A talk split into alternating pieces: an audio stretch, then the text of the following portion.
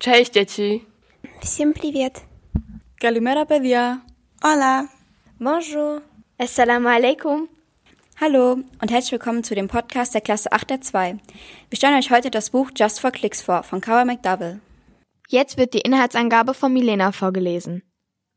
Nachdem Raphael bei Claire zu Besuch zu Hause war, verhält er sich ihr gegenüber distanziert, da er denkt, sie würde sich nicht gerne mit ihm zeigen wollen. Claire ist darüber traurig, zumal sie leider nicht mit ihm auf eine Halloween-Party gehen kann, da sie am gleichen Abend Besuch von einem alten Freund bekommt, der mittlerweile in Florida lebt. Beim Besuch erfährt sie dann von ihrer Mutter, dass sie eine Reality-Show drehen werden und Jackson, ihr Freund, beichtet ihr, dass der Plan zum Abschlussball von den Müttern eingefädelt wurde und Jackson nie Gefühle für sie hatte. Claire ist aufgewühlt und traurig darüber und liest heimlich im Tagebuch ihrer Mutter weiter und erfährt darin etwas, was ihr Leben verändern wird.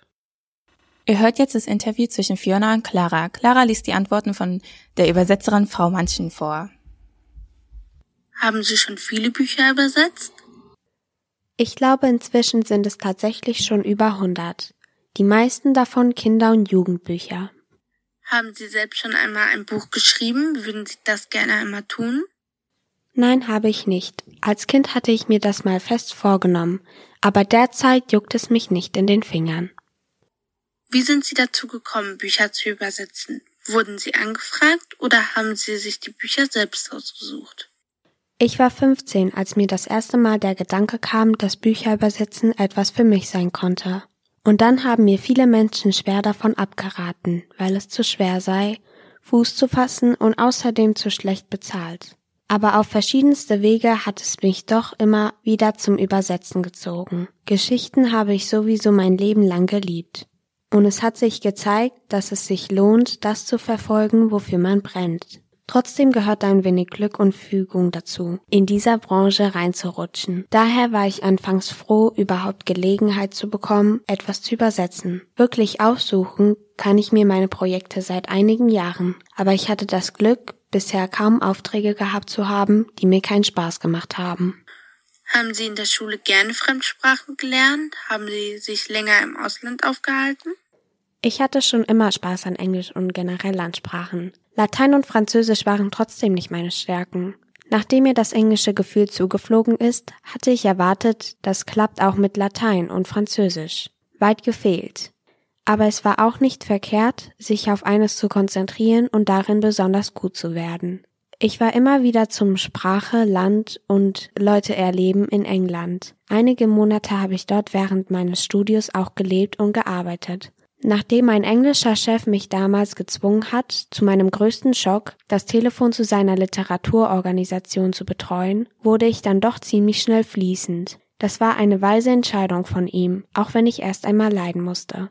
Dafür bin ich jetzt mit recht vielen unverständlichen Dialekten vertraut. Außerdem sind wir in einer sehr internationalen Familie mit vielen Kontakten nach England. In der USA und in den Rest der Welt ohne Englisch geht das nicht.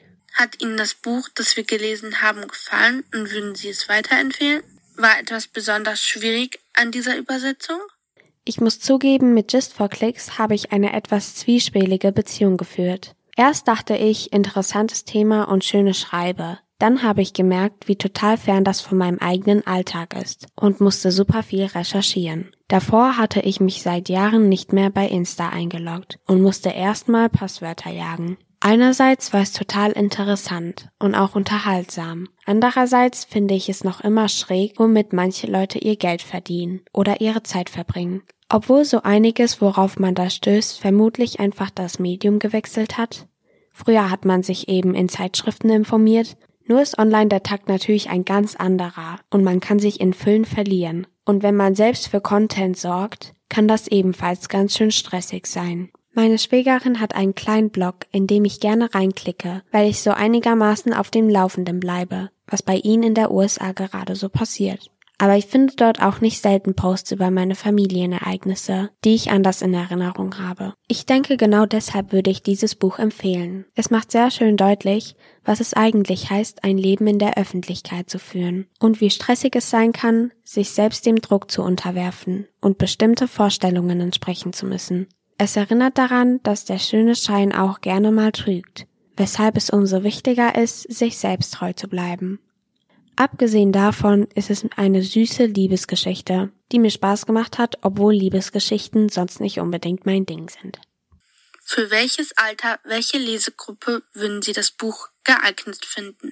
Ich würde sagen, dieses Buch klappt auf verschiedenen Ebenen ganz gut für verschiedene Altersgruppen. Ich kenne Mädels und Jungs ab 13, die es gut fanden.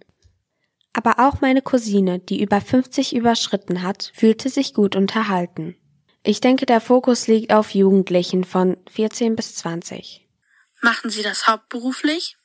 Inzwischen ja seit fast sieben Jahren. Und ich kann mir nichts Schöneres vorstellen. Man kann sogar davon leben, zumindest hier in Pampa von Oberfranken. Davor hatte ich zusätzlich immer noch eine Festanstellung. Zeitweise beim Radio, zeitweise als Geschenkverpackerin in der Drogerie und als Lektorin in einem Kinder- und Jugendbuchverlag. Nun werden die Textstellen von Maya, Zeynep, Jona vorgelesen.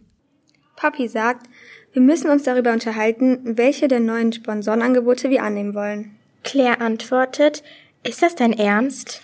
Ich rede nicht von der Mundspülung, du Genie.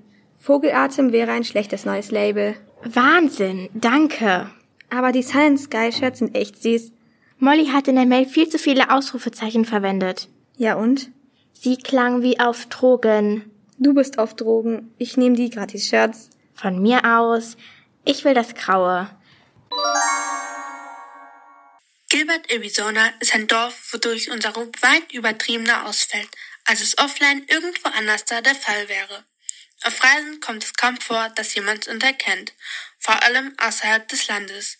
Doch Schule ist eine Sache für sich. Unsere Videos haben genug Reichweite, um zu bewirken, dass die Leute uns kennen, selbst wenn sie sie gar nicht anschauen. Doch Raphael scheint neu zu sein. Daher ist es durchaus möglich, dass er keine Ahnung hat, wer ich bin oder womit Mom ihr Geld verdient.